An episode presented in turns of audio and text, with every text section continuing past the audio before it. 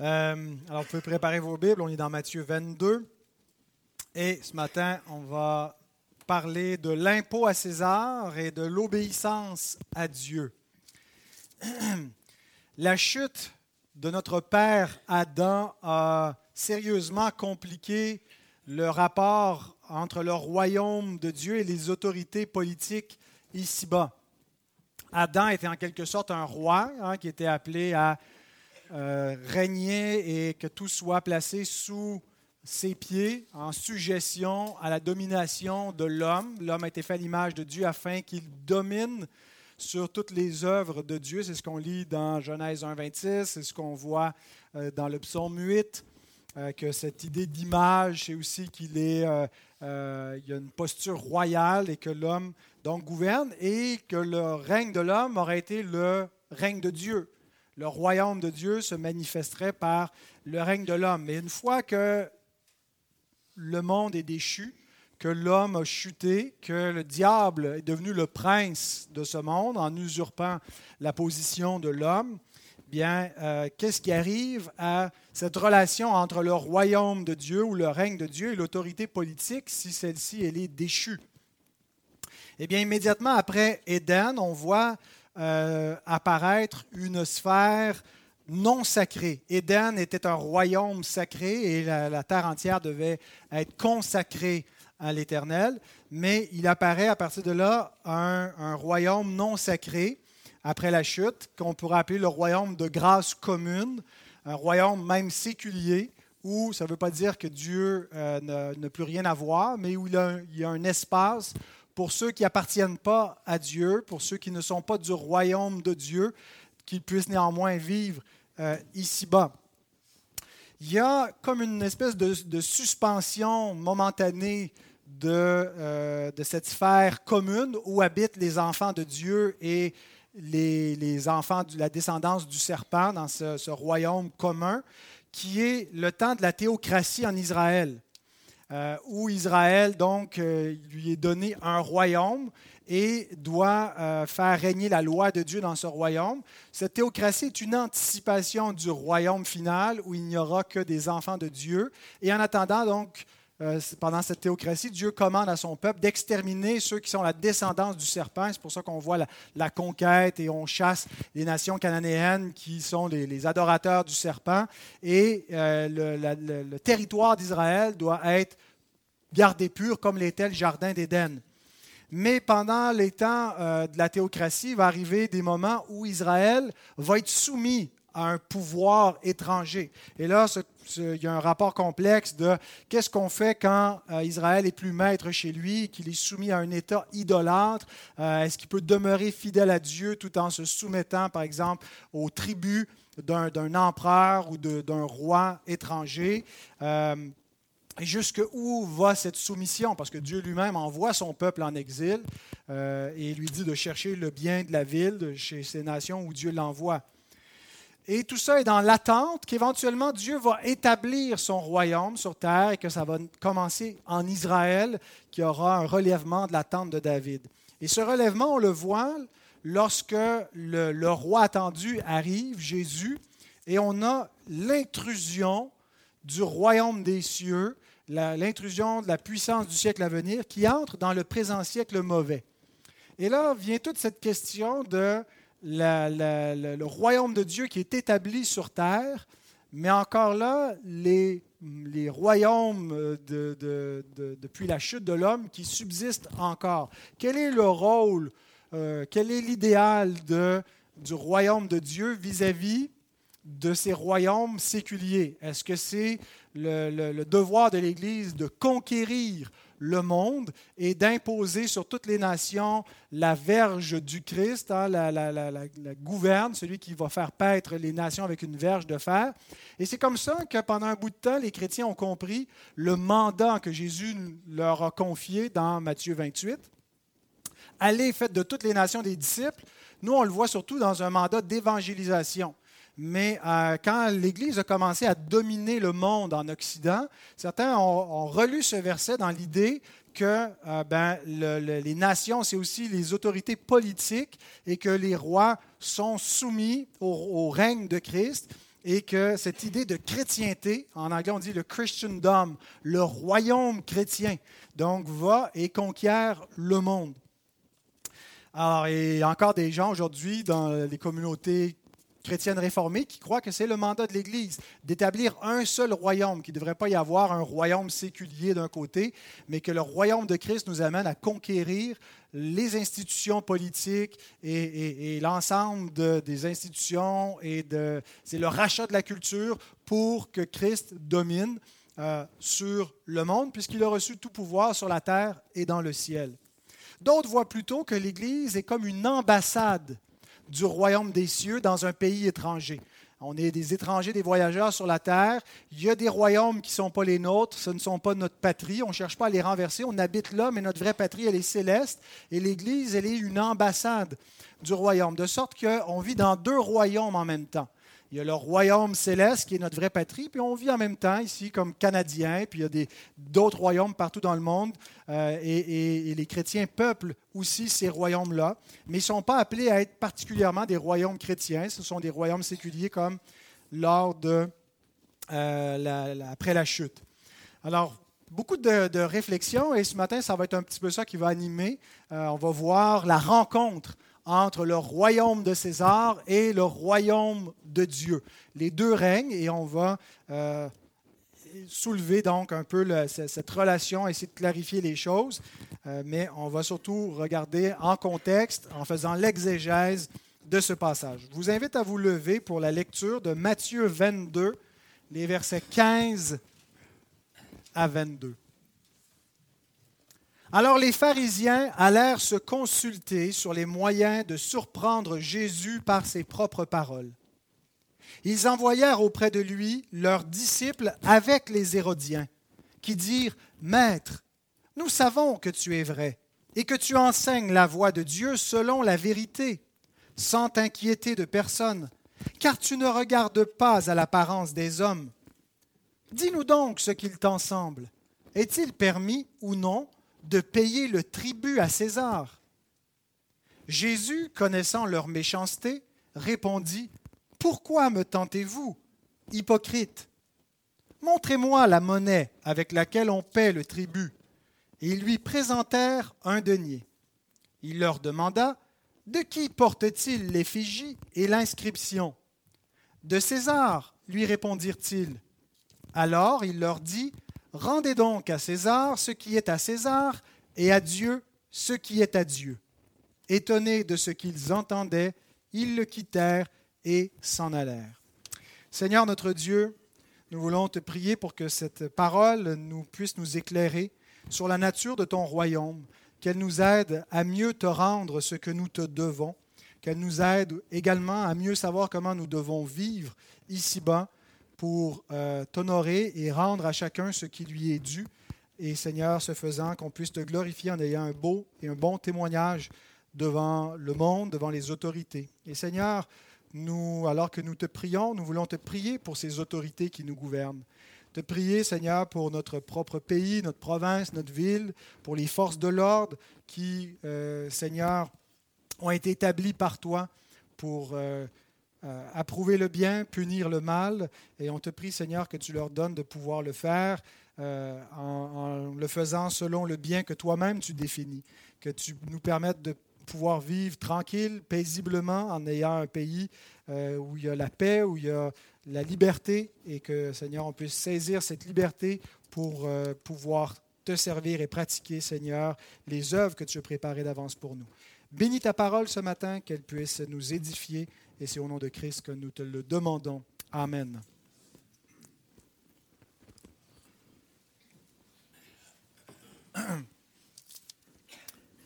Alors si on redonne un petit peu le contexte plus large, pas détaillé, mais du chapitre 21 à 23, on a la rencontre du Messie avec les chefs à Jérusalem.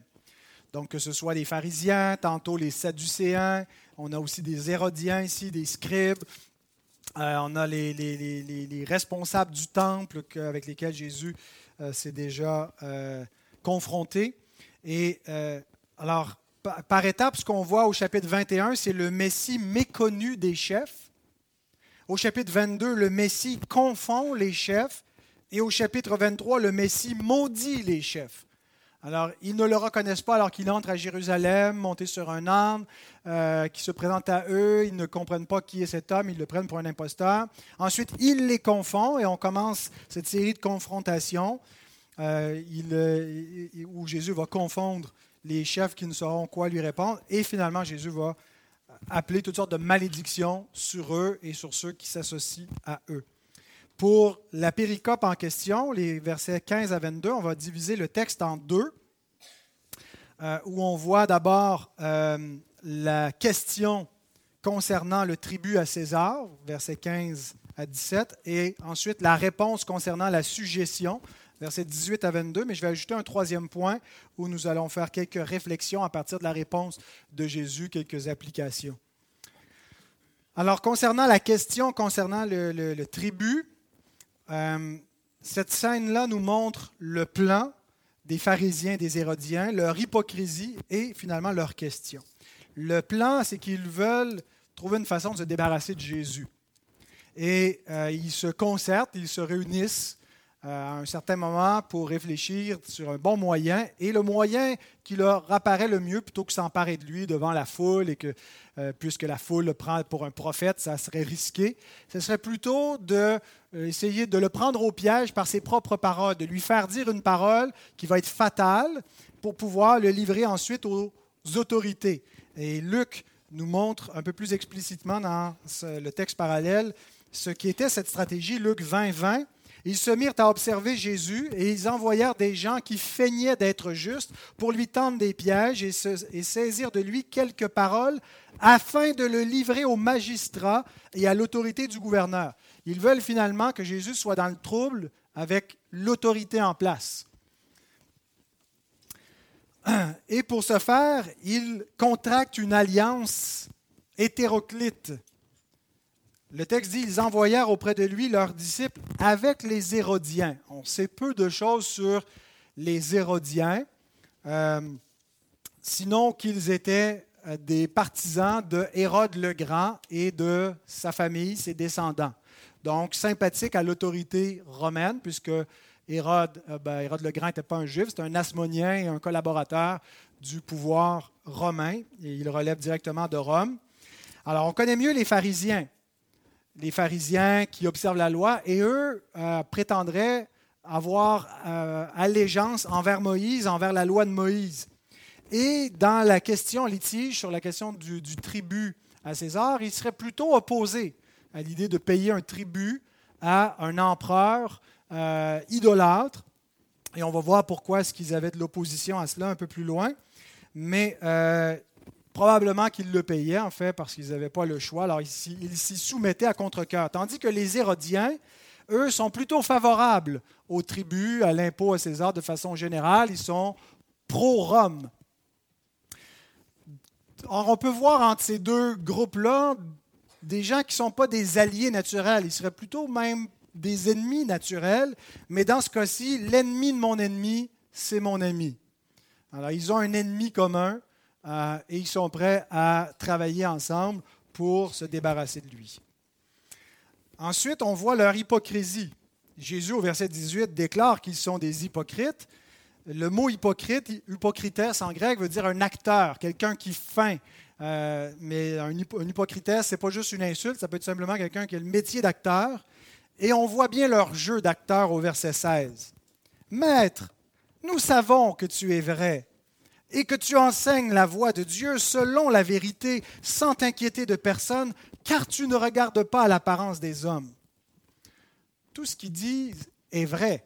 Il n'y a rien de faux dans ce qu'ils ont affirmé, mais ils n'en croient pas un traître mot. Grant Osborne commente en disant Cela ne signifie pas qu'ils acceptent Jésus comme un rabbin légitime en l'appelant maître, un rabbi. Ils ne le reconnaissent pas comme tel. En fait, c'est précisément ce qu'ils cherchent à réfuter. Les pharisiens ne croient pas un mot de ce qu'ils affirment, mais ils disent inconsciemment la vérité absolue, un peu comme euh, le grand prêtre, le souverain sacrificateur euh, Caïphe, Anne ou Caïphe, je ne sais plus lequel, qui avait prophétisé hein, que Jésus mourrait pour la nation, qu'il valait mieux qu'un seul homme meure pour le peuple plutôt que tout le peuple. euh, qui soit soulevé euh, par, l'excitation d'un Messie et puis qu'ensuite il serait écrasé par les Romains. On a juste à se débarrasser de lui. Un seul homme va mourir pour la nation. Il avait prophétisé la mort de Christ en cela pour le peuple. Mais donc, ce qu'ils disent ici est vrai. Jésus est effectivement un maître. C'est le mot didaskalos. Ça donné en français didactique, des, des mots de même famille. Donc, le didaskalos, l'enseignant, le maître, le rabbin qui enseigne. Euh, il dit, nous savons que tu es vrai, sa personne est vraie. Il est honnête, il est véridique, mais son enseignement aussi est vrai, disent-ils. Euh, donc, tu es vrai et tu enseignes euh, la voix de Dieu selon la vérité. En effet, c'est ce que Jésus fait. Euh, il n'a pas égard aux personnes ou à l'apparence des hommes, et d'après le livre des Proverbes, c'est une vertu, c'est répété à plusieurs reprises dans les Proverbes, de ne pas faire de considération de personne ou d'avoir égard à la personne euh, dans, les jugements et ainsi de suite. Alors Jésus est ce vertueux qui est dépeint par les proverbes, celui qui n'a pas égard à l'apparence, contrairement à ce qui est tendance parmi les hommes, où on craint l'homme, où on a égard selon le titre, selon le statut, selon les, euh, différents rangs sociaux qui sont déterminés, ou la crainte qu'on a les uns les autres. Jésus n'est pas influencé par cela. Donc, il n'y a pas il n'existe aucun homme qui a un caractère aussi intègre, aussi parfait que Jésus. Il est parfait. Et nous avons besoin dans ce monde où nous voyons l'hypocrisie, où nous voyons la corruption, pas juste dans l'élite politique ou artistique, on la voit dans le miroir tous les jours. On a besoin de celui qui est intègre, de celui qui est parfait. Et ce témoignage de perfection lui est rendu par ses ennemis. Hein, c'est déjà par anticipation ce que Paul nous déclare, que toute langue confessera que Jésus est Seigneur à la gloire de Dieu le Père. Hein, même ses adversaires le confessent à ce moment-là sans, sans, le penser véritablement, mais un jour, tout le monde va devoir le confesser, tout genou va fléchir. Alors déjà, c'est un témoignage qui nous pointe vers Christ et qui nous amène à placer notre confiance nous devons chercher l'homme de confiance dans ce monde, le Sauveur, et Dieu nous le révèle. C'est lui. Ce qui nous amène à leur question au verset 17. Dis-nous donc ce qu'il t'en semble, est-il permis ou non de payer le tribut à César? Nous savons que c'est une question piège. Si Jésus répond oui, directement, sans plus, bien, Jésus va apparaître comme un traître à la nation juive et il risque à ce moment-là de perdre un petit peu en popularité, d'être rejeté par le peuple.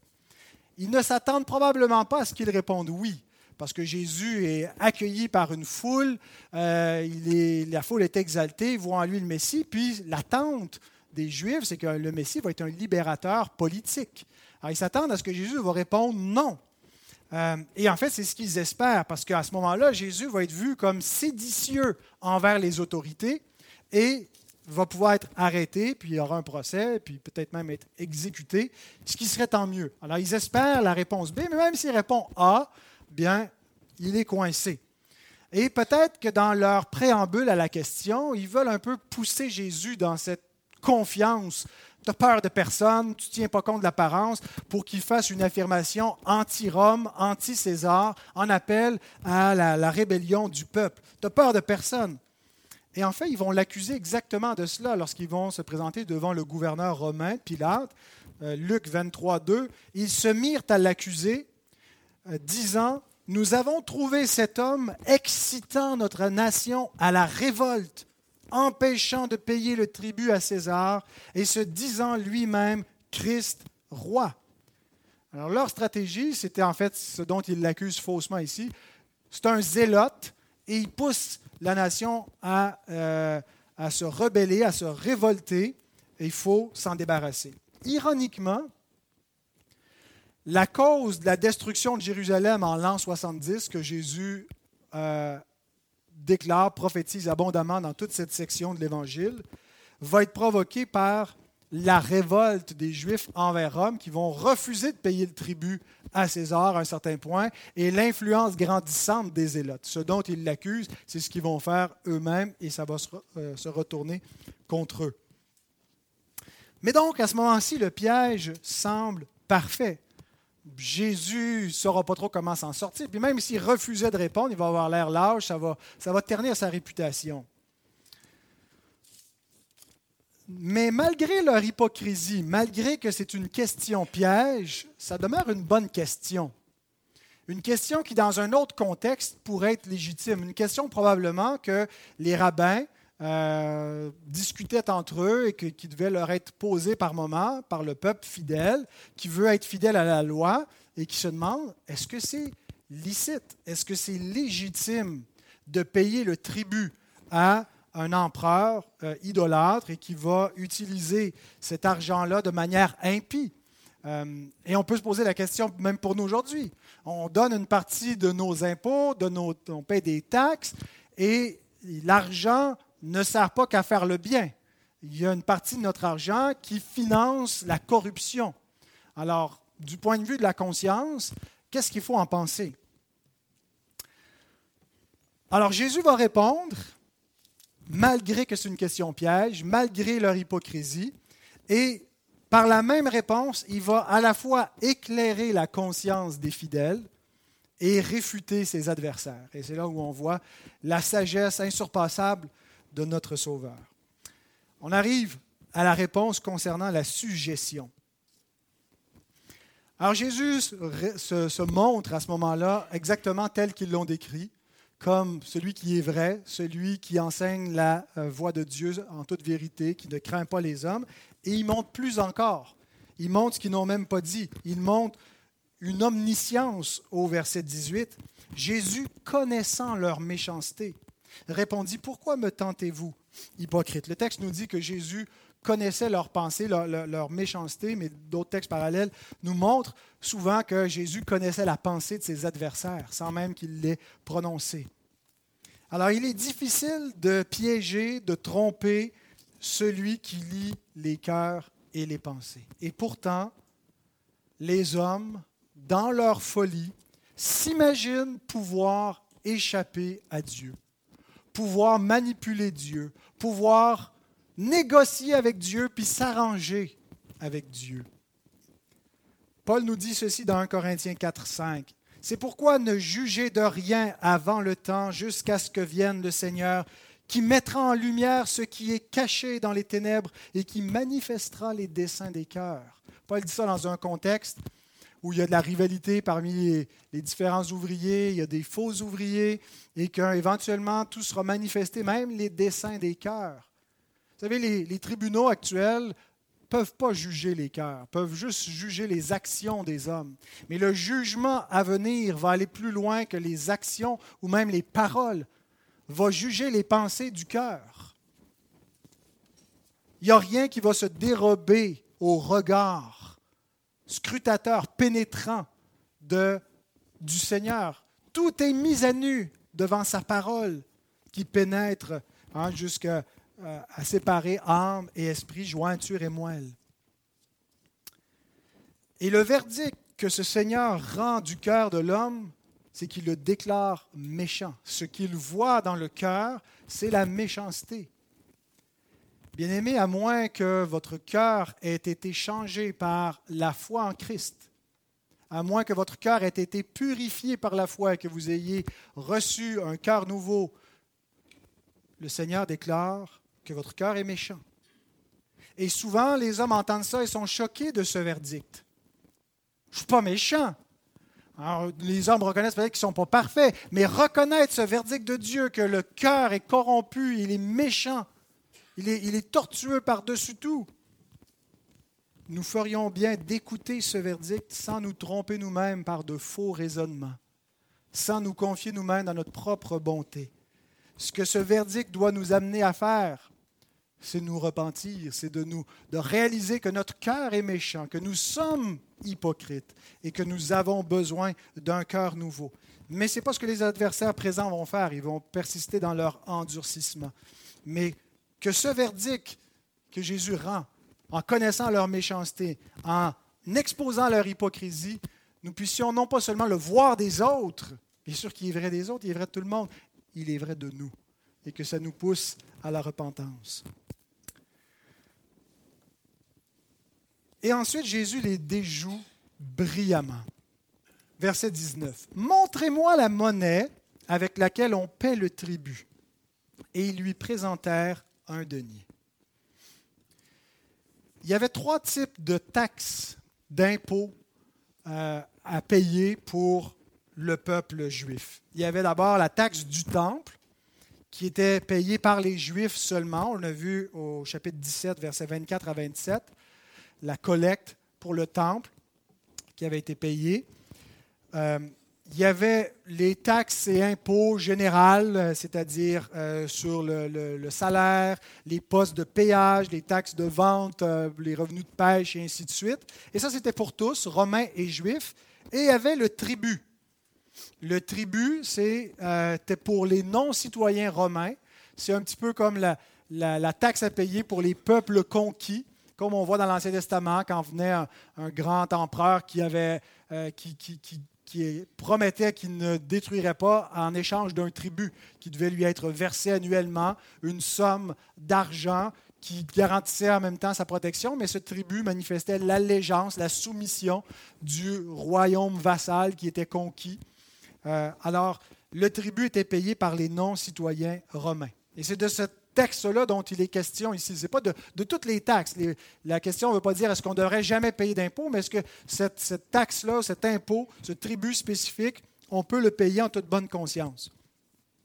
Et pour la, monnaie qui était en circulation à l'époque, il y avait deux types de monnaie.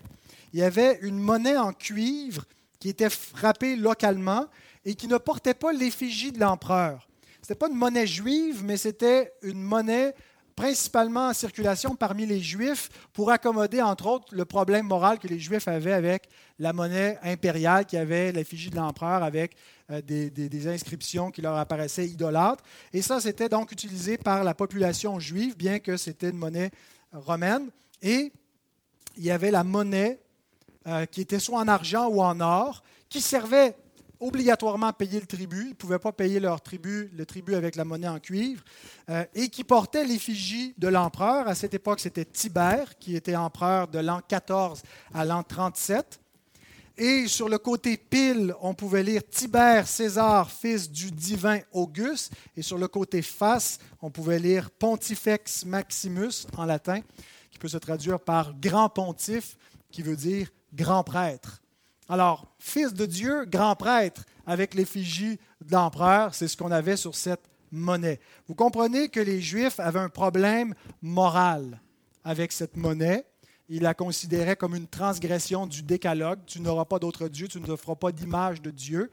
Et là, dans ce geste de soumission, c'est comme en quelque sorte de faire une révérence à un faux Dieu. C'est comme ça que certains le voyaient.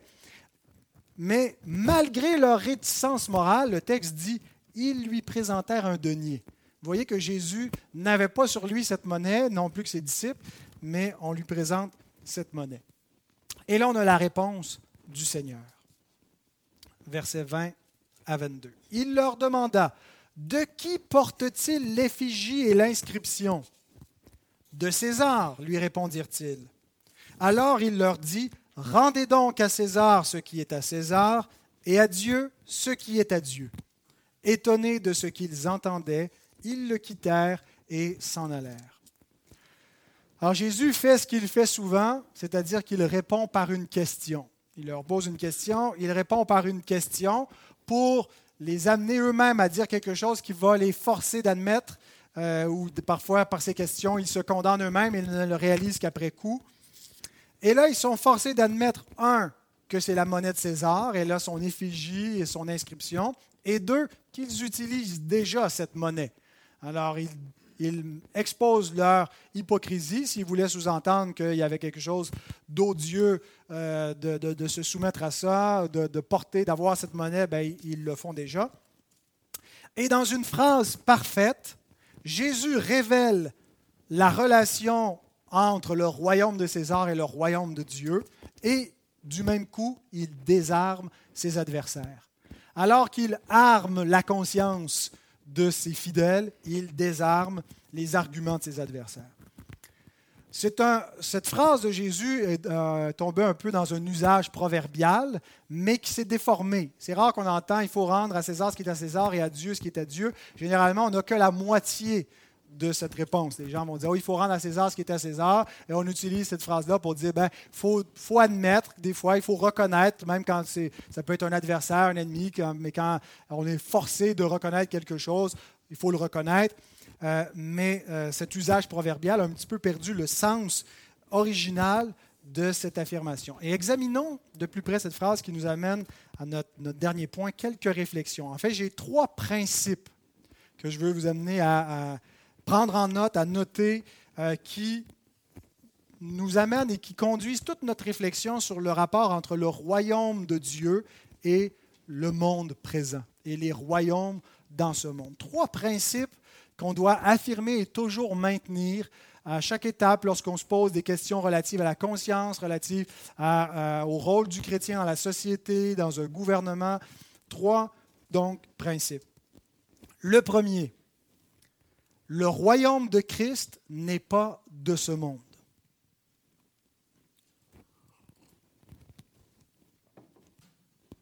Le royaume de Christ n'est pas de ce monde. Et par là, ce que je veux dire, c'est qu'il n'appartient pas aux institutions et à la, même nature que les institutions politiques de ce monde. Les Juifs, nous le savons, attendaient un libérateur militaire, un roi qui allait les affranchir du joug des Romains, qui allait euh, donc s'établir à Jérusalem. Ils ne pensaient pas premièrement à quelqu'un qui allait les affranchir du joug du péché, du diable et de la mort il y avait une vision beaucoup plus limitée du règne messianique.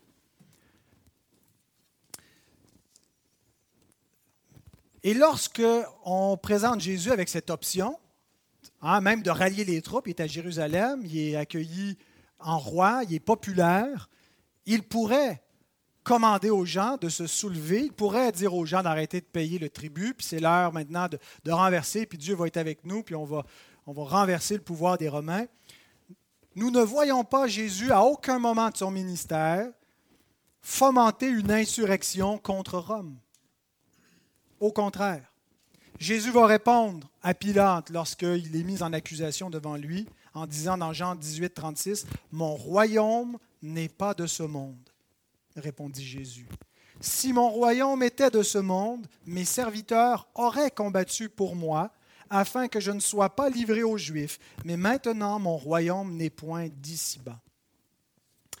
Ce qui doit nous amener à comprendre la nature du royaume des cieux, la nature du royaume de Dieu, la nature du, royaume de Christ, et qui définit en même temps la nature de l'Église. L'Église et le royaume de Dieu n'est pas premièrement quelque chose de terrestre, de militaire, de politique, mais il s'agit d'un royaume spirituel et céleste. Ça ne veut pas dire qu'il est juste dans le ciel. Il y a une manifestation sur terre du royaume de Dieu qui est son ambassade, c'est l'Église, qui est la manifestation visible, qui est le peuple du royaume. Nous sommes appelés une nation sainte, un, royaume de, sacrificateurs. Mais euh, donc, l'Église est ce royaume du Seigneur et elle n'est pas premièrement de ce monde. Elle ne cherche pas à changer les institutions de ce monde. Euh, ce n'est pas premièrement selon sa nature. Alors, il y a des implications à dire comme premier principe que le royaume de Christ n'est pas de ce monde. D'abord, quand on dit que ça implique que ce n'est pas un, royaume politique, ça ne veut pas dire qu'il n'y a aucune conséquence politique au royaume de Christ. une des premières confessions de foi chrétienne avait d'énormes conséquences politiques. L'une des premières confessions de foi, c'est de dire Jésus est Seigneur. Vous savez que les, les, Romains devaient dire César est Seigneur et que les chrétiens refusaient de dire César est Seigneur parce qu'ils ne, le reconnaissaient pas, ils reconnaissaient son autorité euh, civile pour gouverner, mais dans la conception des Romains, ça allait plus loin. Il était comme un fils de Dieu. Il, il, était une manifestation des dieux sur terre et il fallait rendre un culte à l'empereur. Il fallait sacrifier à l'empereur. D'ailleurs, il y avait des sacrifices qui étaient offerts dans le temple pour l'empereur. Et, ça va être en raison, en partie, de ce que le, souverain sacrificateur, dans les années 60, euh, vers 66, le souverain sacrificateur Alexandre qui va refuser de continuer le sacrifice à l'empereur. Et c'est ce qui va éventuellement amener aussi les Romains à dire, ben là, vous vous rebellez, puis là, c'est le temps de vous écraser.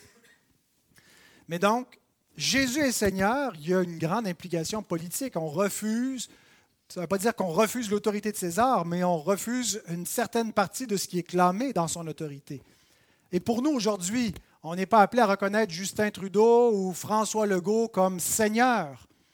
Mais ça ne veut pas dire pour autant qu'il n'y a pas d'implication politique à dire Jésus est Seigneur. Ça, détermine notre façon de vivre dans ce monde que d'affirmer Jésus est Seigneur. Ça détermine notre façon de voter aux élections. Ça détermine nos choix. Ça détermine ce qu'on met en priorité si on reconnaît la Seigneurie de Christ. Alors, il y a d'énormes implications politiques. Cependant, nous ne sommes pas premièrement un mouvement politique. L'Église ne doit pas prendre des armes charnelles. Et on pense souvent, quand on lit ça, les armes charnelles, on pense à l'épée, on pense à des armes euh, de guerre. Bien sûr que c'est interdit, mais ça va plus loin. L'Église n'est pas appelée à racheter la culture, à racheter les institutions de ce monde pour essayer de s'imposer dans ce monde, soit avec un agenda de gauche ou de droite. Et il y a des gens qui, sans être d'accord sur l'agenda à avoir, sont tout à fait d'accord pour dire que l'Église devrait avoir un agenda politique ou un agenda social pour une sorte de, réingénierie, un programme Mais ce n'est pas la nature de l'Église. La nature de l'Église, c'est une, euh, patrie céleste et qui annonce un message spirituel qui est l'Évangile. Et donc, premier principe, le royaume de Christ n'est pas de ce monde. Ça, ça doit déterminer notre mission, notre façon de voir l'Église. Deuxième principe, le royaume de Christ n'est pas opposé au royaume de ce monde. Jésus en disant euh, rendez à César ce qui est à César, déclare la légitimité de l'autorité romaine, malgré sa corruption, malgré son idolâtrie. Il ne déclare pas que tout ce que Rome fait est légitime et a l'approbation de Dieu. Mais l'autorité romaine est vue par notre Seigneur comme étant légitime. Et Jésus déclare qu'à une autorité légitime, il faut une obéissance qui l'accompagne. Il déclare la suggestion aux autorités établies. Matthew Henry commente, La religion chrétienne n'est pas un ennemi du gouvernement civil, mais son ami. Le royaume de Christ ne s'oppose ni n'interfère avec les royaumes de la terre dans tout ce qui relève de leur, juridiction. Par Christ, les rois règnent. Ultimement, leur autorité vient de Dieu, c'est ce que ça veut dire. Donc, nous ne sommes pas adversaires du gouvernement, nous ne sommes pas des révolutionnaires, ce n'est pas ce qui doit caractériser l'Église. L'Église ne doit pas chercher à sortir du monde ou à s'emparer du monde. Elle vit dans le monde, elle reconnaît les autorités et elle approuve ce principe. Et les disciples du Seigneur vont développer cet enseignement. Paul va dire que toute autorité vient de Dieu dans Romains 13, 1. D'abord, la source de l'autorité, mais je pense que Paul voit aussi que dans les circonstances providentielles qui placent une personne en autorité, c'est Dieu qui le place là. Et qu'on pense au pire tyran, qu'on pense à Hitler, c'est Dieu qui l'a mis, puis c'est Dieu qui l'a enlevé. Mais les autorités sont établies par Dieu. Toute autorité, on ne parle pas juste des autorités politiques, on parle des autorités familiales, dans l'autorité d'un parent, par exemple. Euh, l'enfant qui désobéit à son parent, ce qui fait que c'est grave, c'est qu'il désobéit à Dieu ultimement en désobéissant à son parent. Alors le principe que toute autorité vienne de Dieu, c'est que de désobéir aux lois d'un pays, c'est désobéir à Dieu. Euh, et que par conséquent, il faut être soumis par motif de conscience, ou comme Pierre le dit, 1 Pierre 2, 12, 13, 14, soyez soumis à cause du Seigneur à toute autorité établie parmi les hommes, à toutes les lois, les lois sempiternelles que les hommes décrètent. Soumettez-vous, soit au roi comme souverain, soit au gouverneur comme envoyé par lui pour punir les malfaiteurs ou pour approuver les gens de bien. Aux forces de l'ordre, lorsque la police vous arrête, vous vous soumettez. Vous n'êtes pas là pour contester, pour vous rebeller. Nous soumettons aux autorités. Et un des principes à cela, qui vient avec la soumission aux autorités établies, c'est qu'il faut payer nos taxes et nos impôts. Frauder les impôts, refuser, cacher une partie de son revenu, bien aimé, c'est péché. C'est transgresser le commandement qu'on a reçu de Dieu. Pourquoi est-ce qu'on doit payer nos impôts? Parce que nous devons obéir à Dieu et que c'est Dieu qui les a placés, qui les a mis en place. Romains 13, 7, rendez à tous ce qui leur est dû. L'impôt à qui vous devez l'impôt, le tribut à qui vous devez le tribut, la crainte à qui vous devez la crainte, l'honneur à qui vous devez l'honneur. Oui, mais on a des gouvernements abusifs qui nous, euh, qui, nous réclament trop d'impôts, qui nous surtaxent. Ben, votez pour d'autres, premièrement, hein, qu'on puisse motiver euh, et, prendre conscience qu'on a les gouvernements qu'on a élus, et prier pour les autorités. C'est notre mandat comme chrétien. 1 Timothée 2, 1 et 2. J'exhorte donc avant toute chose à faire des prières, des supplications, des requêtes, des actions de grâce pour tous les hommes, pour les rois et pour tous ceux qui sont élevés en dignité, afin que nous menions une vie paisible et tranquille en toute piété et honnêteté. Donc, voyez-vous comment le, chrétien, comment l'Église est amie de la société en général, elle cherche son bien. Ce que Jérémie a dit, ce que Dieu a dit par Jérémie quand il envoie son peuple en exil, chercher le bien de la ville. On n'est pas dans une théocratie gouvernementale. L'Église est une théocratie, c'est Dieu qui est le roi, qui gouverne, mais qui ne cherche pas à s'imposer par les institutions civiles, mais on est là pour chercher le bien de la cité, le bien du reste des hommes. Et on prie pour la société, on prie pour le gouvernement pour quand il y a de la corruption, que Dieu fasse le ménage, que Dieu suscite des réformes, mais pas, ce n'est pas à nous de prendre les armes et de créer des révolutions. Et quand, quand il y a des abus, ben on est patient et on se soumet. Mais troisième principe, parce que si on arrêtait là, ça serait une erreur. Le troisième principe, c'est que le royaume de Christ est au-dessus des royaumes de ce monde. Le royaume de Christ est au-dessus des royaumes de ce monde. Rendez à César ce qui est à César et à Dieu ce qui est à Dieu. Voilà la partie que beaucoup oublient. Autrement dit, la juridiction de César a été limitée par Dieu. Dieu n'a pas donné à César un pouvoir absolu. Il lui a pas donné euh, un, un, gouvernement illimité. Dieu a limité son pouvoir et ce qui limite, entre autres, l'autorité de César, c'est le gouvernement de Dieu. C'est le royaume de Dieu. Et cette phrase-là nous permet de voir un peu la relation entre le royaume de Dieu et le royaume de César. Il ne faut pas les imaginer comme deux sphères indépendantes. Il y a pas de.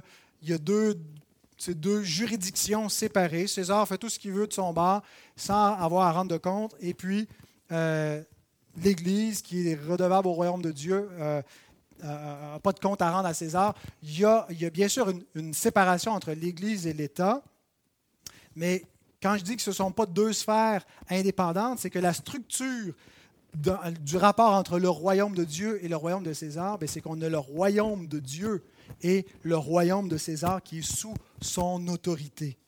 Ce n'est pas une théonomie, ce n'est pas l'idée que l'Église, hein, puisque l'Église c'est le royaume de Dieu, devrait euh, gouverner le monde et qu'on que, devrait euh, euh, trouver une façon d'infiltrer le gouvernement. Ce n'est pas du tout cela. Mais c'est que ultimement, le règne de tout homme va être redevable au règne de Dieu. Et les hommes qui abusent du pouvoir que Dieu leur a donné vont en payer le prix, vont être jugés plus sévèrement eux aussi. Charles Spurgeon écrit ceci. Pour nous, la leçon de cet incident est que l'État à sa propre sphère, et nous devons nous acquitter de nos devoirs envers lui. Mais nous ne devons pas oublier que Dieu a son trône.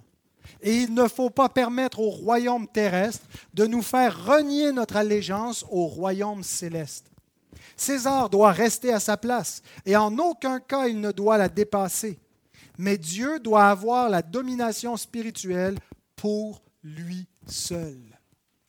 Et ici, l'Église trouve un mandat prophétique vis-à-vis de César. Un rôle de lui rappeler l'autorité de Dieu. Ça ne veut pas dire qu'elle cherche à contrôler le gouvernement, mais elle rappelle à l'autorité que son pouvoir a été limité par Dieu. Et ce n'est pas juste une conception des modernes, comme Spurgeon il est plus proche de nous, mais on retrouve même chez les pères cette idée que le tribut de César était limité. Par exemple, Jean Chrysostome écrit Mais lorsque tu entends rendez à César ce qui appartient à César, sache qu'il ne parle pas de ce qui n'est pas pardon, sache qu'il ne parle que de ce qui n'est pas opposé à la piété. Car s'il exigeait une telle chose, ce ne serait plus le tribut de César, mais du diable. Autrement dit, nous ne devons pas une obéissance absolue aux autorités, quelles qu'elles soient. Les autorités ont un pouvoir limité et nous pouvons leur résister par motif de conscience dans certains contextes. César a imprimé son image sur la monnaie et il exige un tribut des hommes. Dieu a imprimé son image sur l'homme et il exige l'adoration des hommes. Et nous devons vraiment être au clair sur ce que ça implique concrètement dans notre existence et par rapport à notre liberté vis-à-vis des autorités. On n'a pas une liberté absolue. On n'est pas euh, en, revendication pour dire qu'on peut, on peut vivre sans rien devoir à César ou aux hommes. Il y a un tribut qui est dû, mais pas celui qui est le tribut qu'on doit à Dieu à cause que son image est sur nous. Et quand on compare ces deux effigies, ça nous amène à comparer l'autorité de César et de Dieu sur les hommes. Les deux ont une autorité sur les hommes, mais différente. L'autorité de César est limitée. Par exemple, il ne peut pas exiger l'adoration. Et s'il exige l'adoration, nous avons le droit de lui refuser. Il ne peut pas exiger la désobéissance envers Dieu, parce qu'il peut ne peut-être pas exiger l'adoration, mais il peut nous exiger contre notre conscience de faire des choses qui nous amèneraient à désobéir à Dieu. Par exemple, nous interdire de prêcher l'Évangile ou de prêcher l'Évangile à une certaine catégorie de personnes parce que ça les offense. Nous ne pouvons pas obtempérer, nous devons désobéir. César ne peut pas aliéner l'homme des droits naturels qui lui ont été donnés par le Créateur, le droit à la vie, le droit à rechercher, à poursuivre le bonheur, Hein, la, liberté de conscience, c'est ce que, la, Constitution américaine euh, décrit. Ces droits qui ne viennent pas de l'État. Ce n'est pas l'État qui donne aux hommes leurs droits, c'est des droits naturels qui lui viennent du Créateur. Alors il a sa monnaie, il a son effigie, mais c'est limité. L'autorité de Dieu, elle, est illimitée. Dieu seul donne la vie et la reprend. L'homme ne peut pas se faire seigneur de la vie. C'est pourquoi nous sommes opposés à l'avortement, à l'euthanasie, à toutes ces formes-là où l'homme essaie de se faire Dieu. Il essaie de, prendre une autorité qui n'est pas la sienne. Dieu seul est Seigneur de la conscience. Nous ne pouvons pas gouverner la conscience des autres, imposer des choses qui, heurtent la conscience des uns et des autres, comme souvent les autorités le font. Et Dieu seul doit être adoré. Alors rendre à Dieu ce qui est à Dieu, c'est être libéré de la tyrannie des hommes. Lorsque le pouvoir de l'homme, lorsque l'homme veut s'imposer tyranniquement comme Dieu, eh bien, nous avons la liberté de refuser parce que un seul est notre Seigneur. Un seul est notre Dieu. Et c'est comme ça que, notre confession de foi comprend la liberté chrétienne. La liberté chrétienne, ce n'est pas premièrement la, la liberté de faire ce que j'ai envie. C'est la liberté de ne pas être asservi à des autorités auxquelles je ne dois rien. La 1689 dit au chapitre 22, paragraphe 2, euh, chapitre 21, paragraphe 2, Dieu seul est le Seigneur de la conscience, qu'il a laissé libre par rapport aux doctrines et aux commandements des hommes qui sont en quelque matière que ce soit contraires à sa parole ou n'y sont pas contenus. C'est vrai pour le pouvoir civil, c'est vrai pour le pouvoir religieux. C'était surtout au pouvoir, à l'hégémonie du, clergé catholique que les, les, Divines à Westminster ont écrit cela. À toutes ces traditions qui ont été ajoutées, qui écrasaient la conscience des hommes, eh bien Dieu, on est soumis seulement à sa parole. Notre conscience est liée par l'Écriture et pas par les préceptes des hommes. Ça ne veut pas dire qu'ils sont jamais bons, qu'il n'y a jamais rien de bien, mais le l'Église ne peut pas se faire seigneur de la conscience. Mais c'est vrai aussi de tout pouvoir, parce que peut-être que pour vous, concrètement, ce n'est pas le gouvernement qui vous tyrannise, ce n'est pas un pouvoir religieux, c'est peut-être une relation qui est abusive. Une personne qui veut tout contrôler, qui veut contrôler ce que vous pensez, ce que vous dites, qui vous voyez, ce que vous mangez. Et en passant, les enfants, c'est correct que vos parents contrôlent encore ce que vous mangez, mais par des parents tyranniques qui s'imposent d'une mauvaise façon. Alors voici ce qu'il faut faire lorsque Dieu, lorsque les hommes, lorsque l'homme veut prendre la place de Dieu. On obéit au pouvoir qui est donné aux hommes dans la limite qui leur est donnée. Et si les hommes ne savent pas c'est quoi cette limite-là et empiètent dans le royaume de Dieu et veulent prendre cette limite-là, ben nous, nous ne sommes pas soumis, nous pouvons résister. Et nous devons faire ce que les apôtres ont fait. Acte 4, 19. Pierre et Jean leur répondirent Jugez s'il est juste devant Dieu de vous obéir plutôt qu'à Dieu.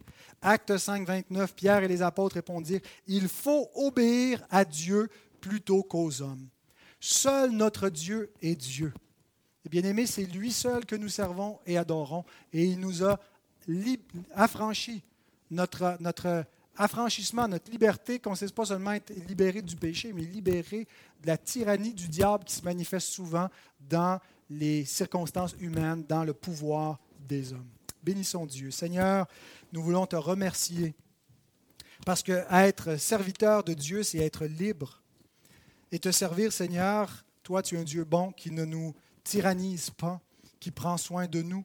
Et tu nous as affranchis d'abord du, du péché, de la mort, mais aussi, Seigneur, tu nous as permis dans ta parole de comprendre la limite du pouvoir et de l'autorité que tu as donné aux hommes, pour qu'on sache, Seigneur, euh, comment, on doit, euh, comment on doit vivre ici-bas, comment doit être limitée l'autorité des gouvernements, des autorités.